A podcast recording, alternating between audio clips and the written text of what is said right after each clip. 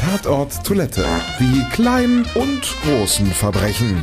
Wissenswertes vom stillen Örtchen. Aufgedeckt von Literaturkomedien und Bestsellerautor Tim Bolz. Wie weit kann man pinkeln? Mit sehr viel Fantasie könnten wir den Muskeldruck der Blase beim Pipi machen mit der Schubkraft einer Kugel in einem Kanonenrohr vergleichen. Je mehr Druck, desto weiter die Flugbahn. Zudem beeinflusst der Winkel die Flugbahn und in unserem Fall auch das Ziel unseres Urinstrahls. Dabei macht uns das Alte allerdings einen Strich durch die Rechnung, was die Rekorde im Weitpinkeln angeht. Experten der Urologischen Klinik in Wien haben herausgefunden, dass das Blasenvolumen ab dem 40. Lebensjahr kontinuierlich abnimmt. Und das bedeutet gleichermaßen einen sinkenden Blasendruck. Und wo weniger Druck ist, da ist auch weniger Weite.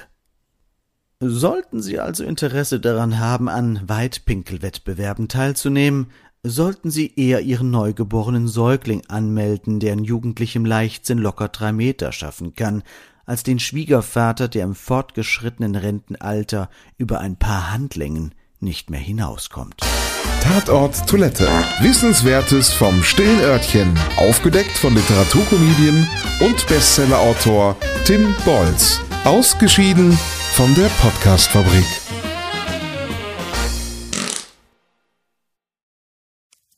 Wenn es Nacht wird, kommen zwei tiefe Stimmen in deinen Podcast-Player, um dich mit ihren Geschichten ins Bett zu bringen.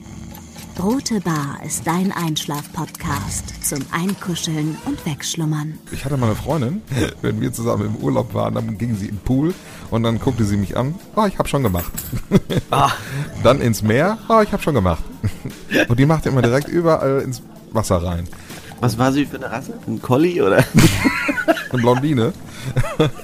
Hör ihn zweimal, dreimal, zehnmal und schlaf immer wieder dabei ein. Tim und Matze brummen dich zur Late Night in den Schlaf.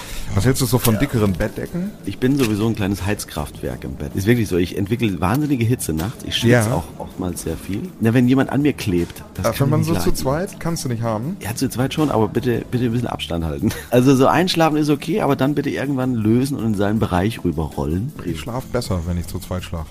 Ich glaube, es ist Gewohnheit. Das kann sein. Ich glaube, wenn man sich ein halbes Jahr hinter seinen Chef legen würde, dann würde man den von heute auf morgen vermissen.